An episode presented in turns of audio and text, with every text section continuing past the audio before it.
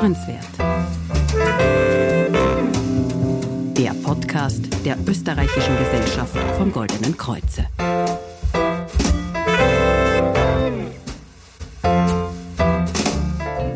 Ja, hallo und herzlich willkommen bei Hörenswert, dem Podcast der Österreichischen Gesellschaft vom Goldenen Kreuze. Mein Name ist Denise Seifert, ja, und ich spreche heute mit meinem Gast über das wichtigste Organ, das wir Menschen besitzen, nämlich über das Auge. Ja, und dieses Auge, das ist ein wirklicher Allrounder. Ein Durchschnittsauge ist circa 23 Millimeter lang und es liefert uns 80 Prozent aller Informationen aus der Umwelt, die wir im Gehirn verarbeiten.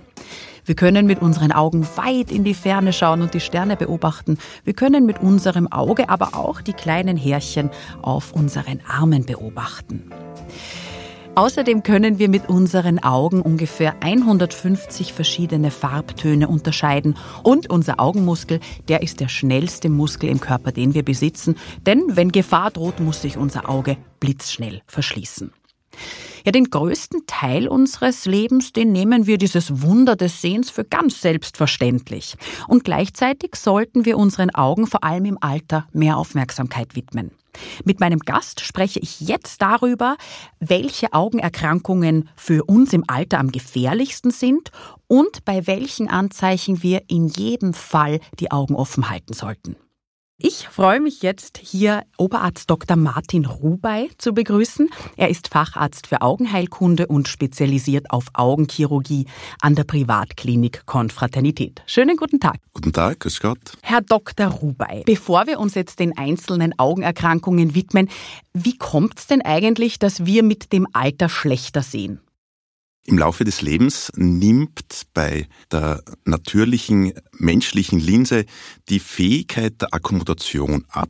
Die Elastizität lässt so wie an vielen Bereichen im äh, menschlichen Körper nach und die äh, Akkommodationsfähigkeit ist nicht mehr so gegeben wie in der Jugend oder in der Kindheit, wo man, wenn man ein normalsichtiges Auge hat, von der Ferne in die Nähe die Distanz einstellt über die sogenannte Akkommodation. Könnten Sie Akkommodation nochmal erklären? Die Akkommodation ist eben die Fähigkeit der körpereigenen Linse, die Distanz äh, von fern auf nah und umgekehrt einzustellen. Das heißt, die Elastizität der Linse bestimmt diesen Vorgang. Es ist also ein bisschen wie der Zoom, oder? Wie der Zoom, genau. Mhm. Wie der Zoom bei einem Fotoapparat, genau, so kann man ja. das mit der, mit der menschlichen Augenlinse auch vergleichen. Und äh, wenn die Akkommodation nachlässt bei normalsichtigen Menschen, dann tritt der Bedarf einer Lesebrille zum Beispiel ab dem 45. oder ab dem 50. Lebensjahr ein und da sehen wir uns dann in der sogenannten Altersweitsichtigen. Mhm, auf die kommen wir dann ganz am Schluss noch einmal zu sprechen, vor allem auf einen Mythos, der sich um diese Altersweitsichtigkeit rankt. Vorher möchte ich mit Ihnen aber noch über die großen drei sprechen, also über die drei großen Augenerkrankungen, die vor allem mit dem Alter einhergehen, nicht nur, wie wir nachher erfahren werden, aber vor allem mit dem Alter, und zwar dem grünen Star, dem grauen Star und der Makuladegeneration. Vielleicht fangen wir mit dem grauen Star an. Können Sie uns sagen, was ist es eigentlich? Also der graue Star ist eine Trübung der körpereigenen Linse. Im Laufe des Lebens wird diese nicht nur weniger elastisch, sondern auch trüber. Und die Trübung der körpereigenen Linse heißt dann im Volksmund grauer Star, im Fachjargon die Katarakt. Mhm. Diese Trübung fällt auch auf. Also ich habe das beobachtet, wenn man jemanden in die Augen blickt, sieht man tatsächlich auf der äh, Pupille diese, diese Trübung, ein, ein Schleier, ne? Ja, wenn das wirklich für den, ich sage mal, Laien sichtbar ist, dann ist der graue Star schon richtig weit fortgeschritten. Mhm. Also wenn Sie jemanden in die Augen sehen und im Pupillenbereich eine weiße Trübung sehen, dann spricht man von einem sogenannten reifen oder gar überreifen grauen Star. Heutzutage kommt es Gott sei Dank nicht sehr häufig in unseren Breitengraden dazu, dass es so eine Trübung gibt. Mhm. Äh, oft stellt sich eine Trübung ein, die für die Außenwelt noch nicht wirklich sichtbar ist. Der Betroffene allerdings, der merkt es in zunehmenden Nebelsehen oder im Verschwommensehen. Oft ist eines der ersten Symptome, dass die Patienten sagen, ich glaube, meine Brille passt nicht mehr ja. und äh, wir brauchen eine neue Brille. Äh, die neue Brille kann man bis zu einem gewissen Grad dann auch verordnen, aber wirklich scharf wird es auch mit der neuen Brille nicht. Und das ist dann ein Zeichen dafür, dass das an einer anderen Struktur liegt, nämlich nicht am Brillenglas, sondern an der trüben körpereigenen Linse zum Beispiel. Mhm. Und der Grund, warum jetzt diese Linse trüb wird, liegt jetzt auch an dieser fehlenden Elastizität oder Nein, woher kommt das, das? Das, das? das eine, die Trübung kommt von vermehrten Stoffwechselprodukten, die sich ansammeln, von Proteinen, die vermehrt abgelagert werden. Mhm. Die Elastizität, die nachlässt, geht einher mit der Trübung.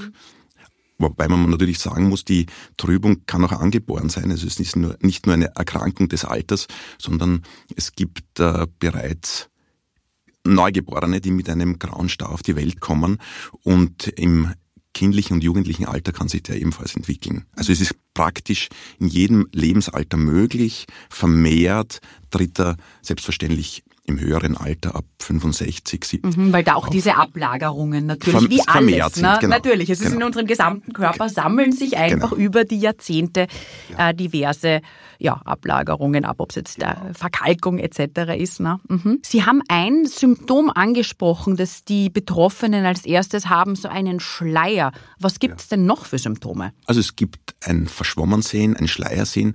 Es gibt noch was Spezielles und zwar wenn man sich, das sollte man übrigens regelmäßig machen, einäugig testet. Das heißt, Sie halten ein Auge zu, schauen auf irgendein Referenzbild mit dem rechten Auge und dann halten Sie sich das rechte Auge zu und dann schauen Sie mit dem linken Auge drauf. Und wenn Sie mit einem Auge drauf schauen und auf einem Auge plötzlich Doppelbilder merken, einäugig wahrgenommene Doppelbilder können auch ein Hinweis auf einen grauen Star zum Beispiel sein. Ja, man muss dem unterscheiden, ob man Doppelbilder empfindet, wenn man mit beiden Augen auf ein Objekt schaut oder ob man, wenn man nur mit einem Auge auf ein Objekt schaut, da eine Doppelstruktur oder eine, äh, ein Doppelbildsymptom wahrnimmt. Das gilt für viele Augenerkrankungen. Dieses einäugige Testen, das ist mir wichtig, dass, dass die möglichen Patienten alle wissen, dass man äh, sich selbst regelmäßig einäugig testen Und vor allem so einfach testen kann. Und so einfach, ja. ja. Kann man sich egal wo zu Hause hinsetzen, man nimmt sich ein Referenzbild, schaut das einmal mit dem rechten und mit dem linken Auge an. Weil wenn sich ein Auge verschlechtert, dann wird oft durch das noch besser funktionierende Auge das Bild quasi äh, vom besser funktionierenden Auge abgebildet und das andere kann sich langsam weiter verschlechtern, ohne dass man es merkt. Das ist auch da kommen wir, glaube ich, nachher noch drauf, bei der Makuladegeneration ein ganz ein wichtiges Symptom. Mhm. Ja, dass man sich die äh, Einäugigkeit bewusst macht, dass ja. man die abtesten soll. Ah, wenn ich jetzt äh, solche Symptome bei mir erkannt habe, also sprich ein Nebel, ein Schleier oder auch jetzt, wenn ich mich einäugig getestet habe, ich hier Doppelung äh, feststelle und ich gehe zum Augenarzt, was sind denn dann die nächsten Schritte? Also wie kann man so einen äh, grauen Star behandeln? Also wenn sich dann auch bei der augenärztlichen Untersuchung herausstellt, dass die Ursache für die Sehverschlechterung der graue Star ist, dann äh, ist dafür erstens einmal beim Augenarzt notwendig, dass das eine Untersuchung bei weit getropfter Pupille ist. Das ist was quasi bei einer gründlichen Augenarztuntersuchung nach wie vor trotz aller modernen Gerätschaften dazugehört, dass man die Pupille mit Tropfen weit stellt, die bleibt dann für ein paar Stunden weit. Was hat das für einen Sinn? Dass ich, dass ich besser in das Auge hineinsehe und besser die Ausdehnung des grauen Stars erkenne. Der graue Star sitzt hinter der Regenbogenhaut und die ganze Ausdehnung und die Lokalisation des grauen Stars sieht man besser, wenn die Pupille weit getropft ist.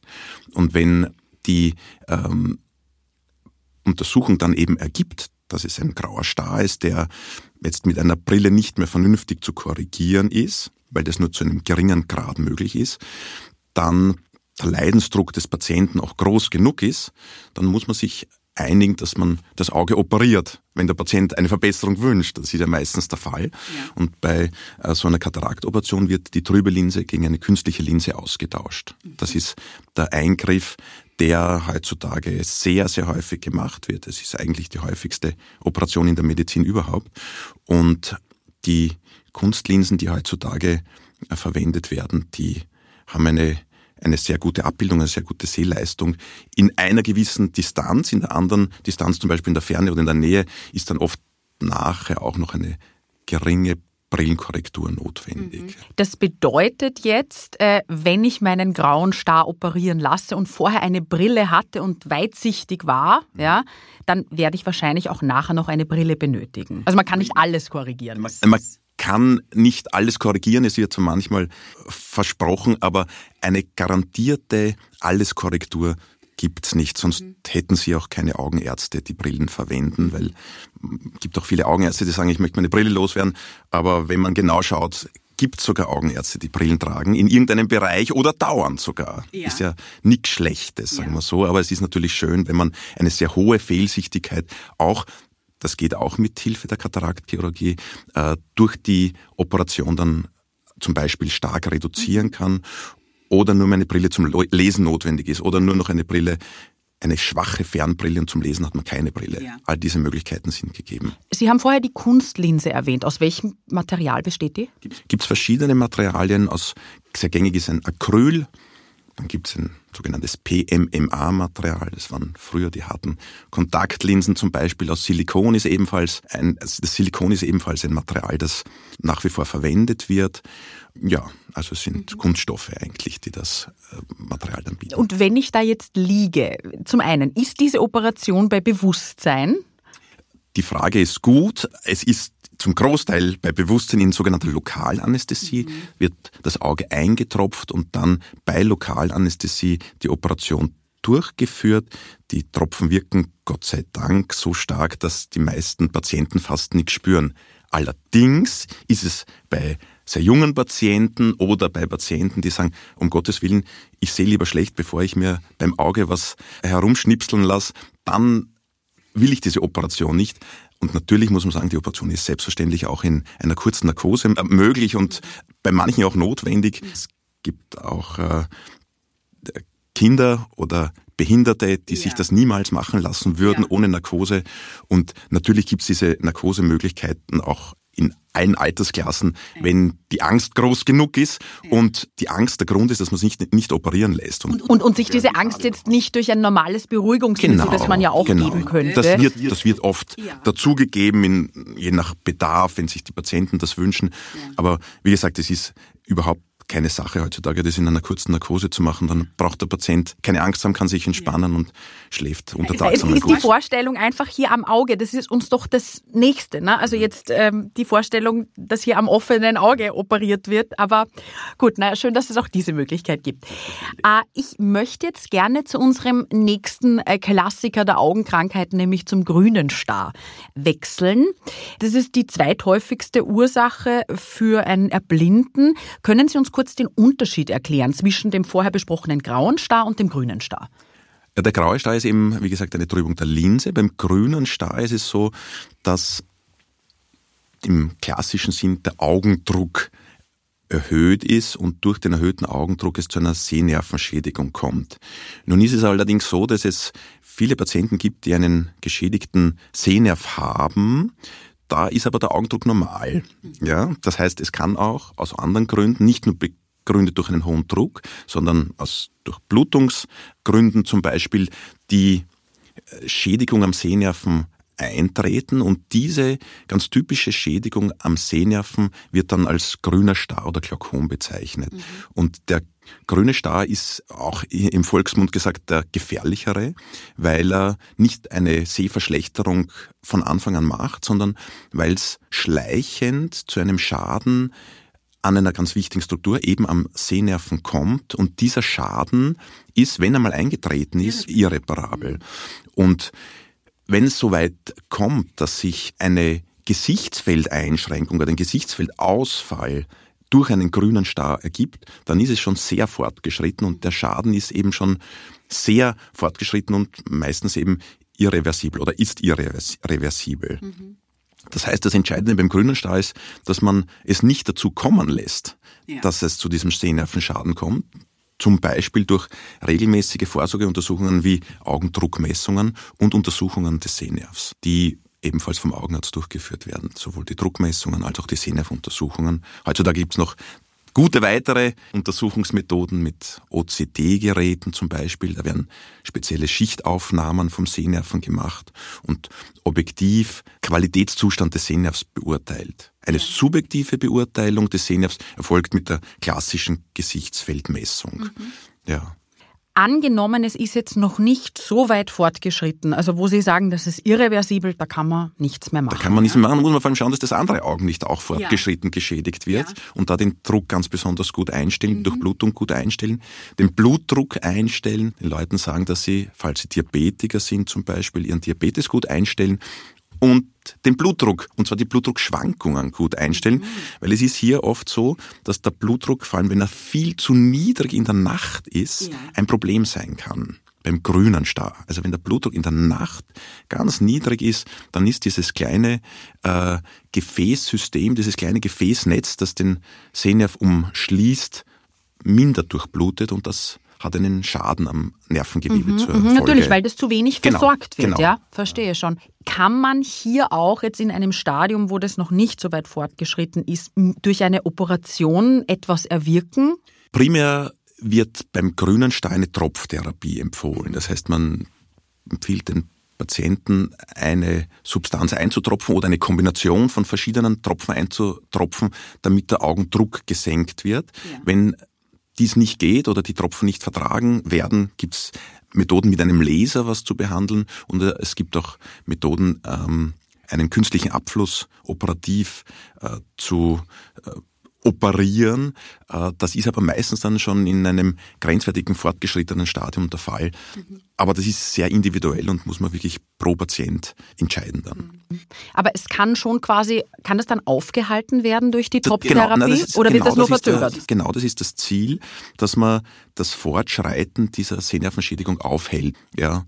ja. Ähm, wirklich verbessern geht leider nicht. Ja. Aber das Aufhalten, und das ist für den Arzt das Schwierige, weil er muss dem Patienten mal klar machen, dass wenn es so bleibt, wie es ist, ist schon super. Ja, natürlich. Und, und, vor allem, wie Sie sagen, die Gefahr besteht ja, dass dann auch das zweite Auge, genau, ne? also dass man genau, hier, genau. Man, man, rettet sowohl das eine als auch das andere Auge. Genau. Ja. Mhm. Und auch hier gilt wieder einäugig testen. Ja. So wie dann äh, eben, wenn man eine Gesichtsfeldeinschränkung auf einer Seite hat, dann ist es natürlich zu hoffen, dass diese nicht auch auf der anderen Seite eintritt.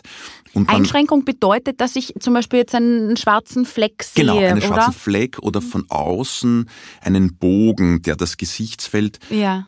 das einmal groß und weit war, plötzlich einengt, mhm. ja, als würden sie durch ein Tunnel fahren und ja. nicht hinaussehen. Ja. Sie haben vorher unseren dritten Patienten oder unsere dritte mhm. Äh, Krankheit angesprochen, nämlich die Makuladegeneration.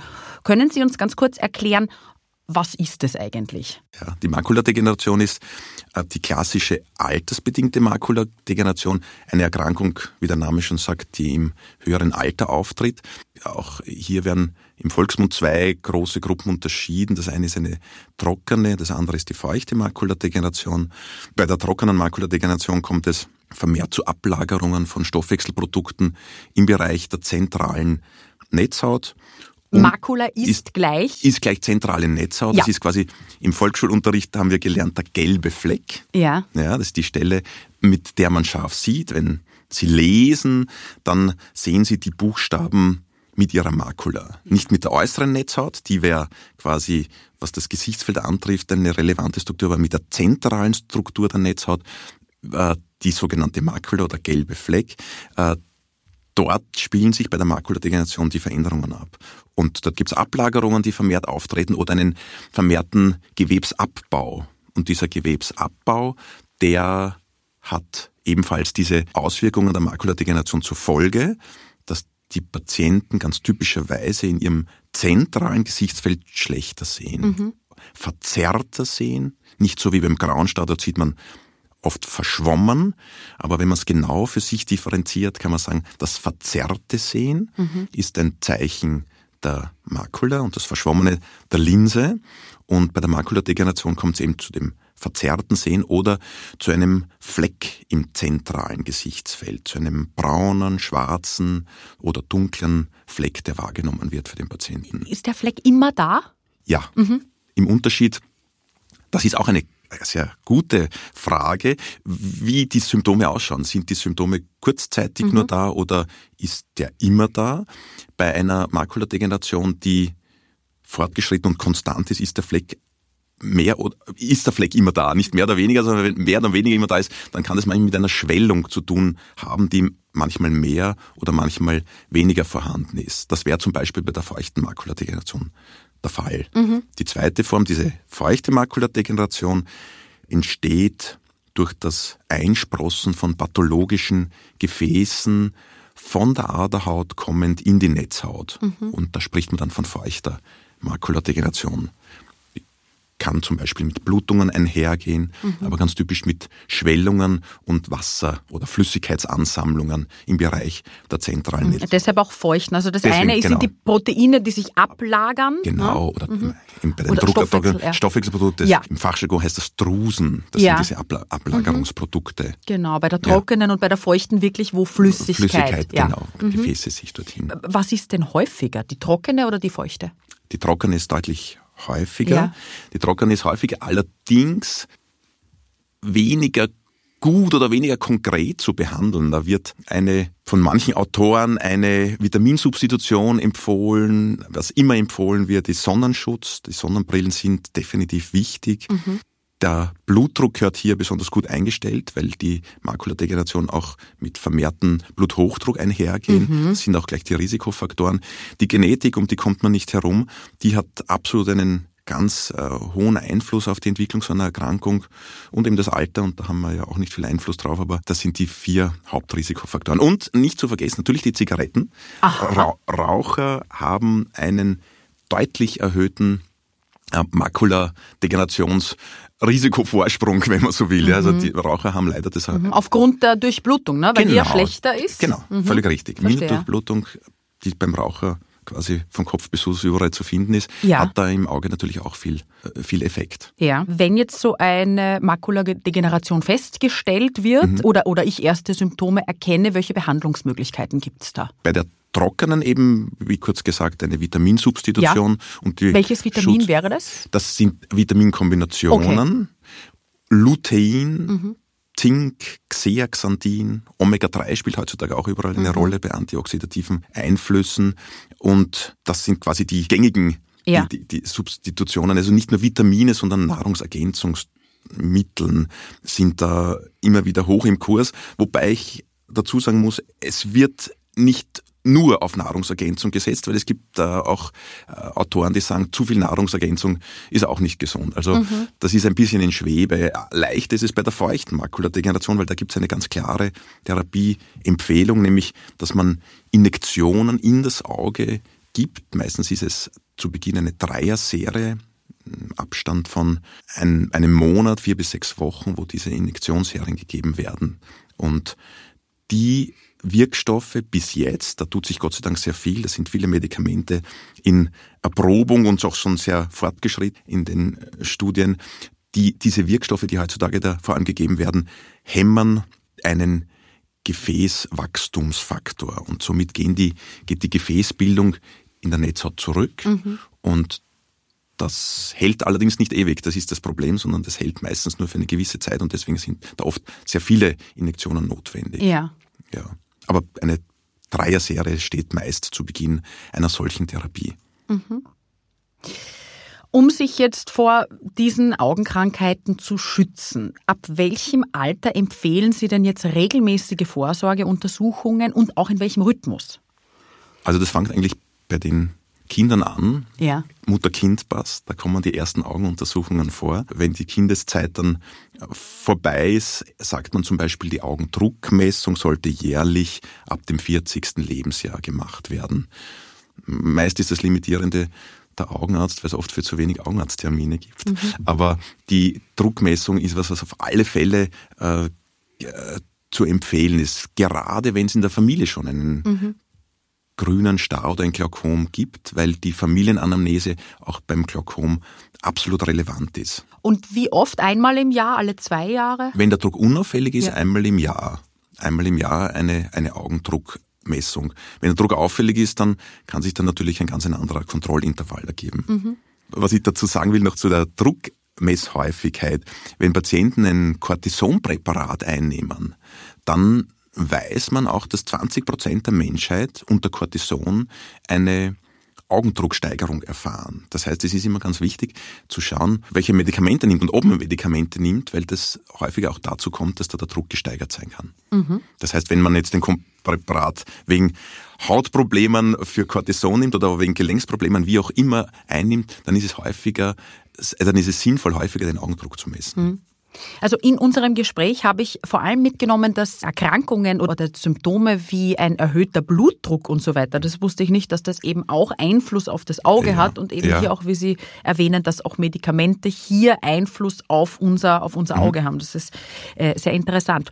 Ich möchte abschließend noch über diesen Mythos sprechen, dass eine Kurzsichtigkeit im Alter durch die Altersweitsichtigkeit quasi aufgehoben wird, ja, der im Volksmund existiert. Stimmt Stimmt das? Nein, stimmt nicht. Die Kurzsichtigkeit, die besteht, die bleibt bestehen. Allerdings sind kurzsichtige Patienten ihr Leben lang gewohnt, in der Nähe auch ohne Sehbehelf gut zu sehen je nachdem, wie stark die Kurzsichtigkeit ist, aber ich sage einmal, im gängigen Bereich ist es so, dass der Kurzsichtige ohne Brille in der Nähe die kleinsten Sachen sieht und wenn der Kurzsichtige dann mit seinen, sage ich einmal, minus drei Dioptrie und 50 Jahren die Brille runtergibt, sieht er weiterhin ohne Brille gut. Für die Ferne muss er trotzdem seine Brille aufsetzen. Das heißt, es hebt sich nicht die Kurzsichtigkeit auf, sondern die Sehleistung in der Nähe bleibt beim Kurzsichtigen trotz der Altersweitsichtigkeit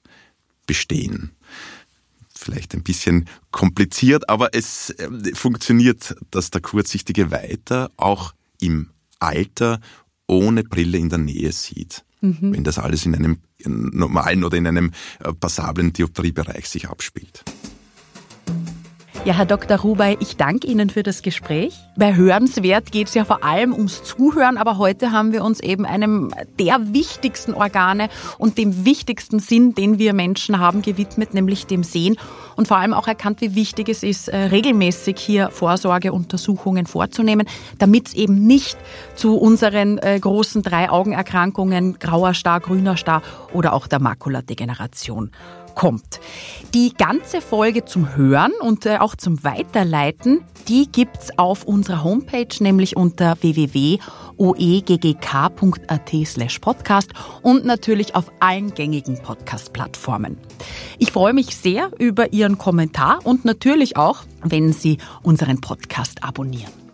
Ja, das war's bei Hörenswert, dem Podcast der Österreichischen Gesellschaft vom Goldenen Kreuze. Mein Name ist Denise Seifert und ich freue mich auf ein Wiederhören am 13. Jänner, wo wir über das Thema Mobbing bei Kindern sprechen werden. Bis dahin wünsche ich Ihnen alles Gute und vor allem viel Gesundheit.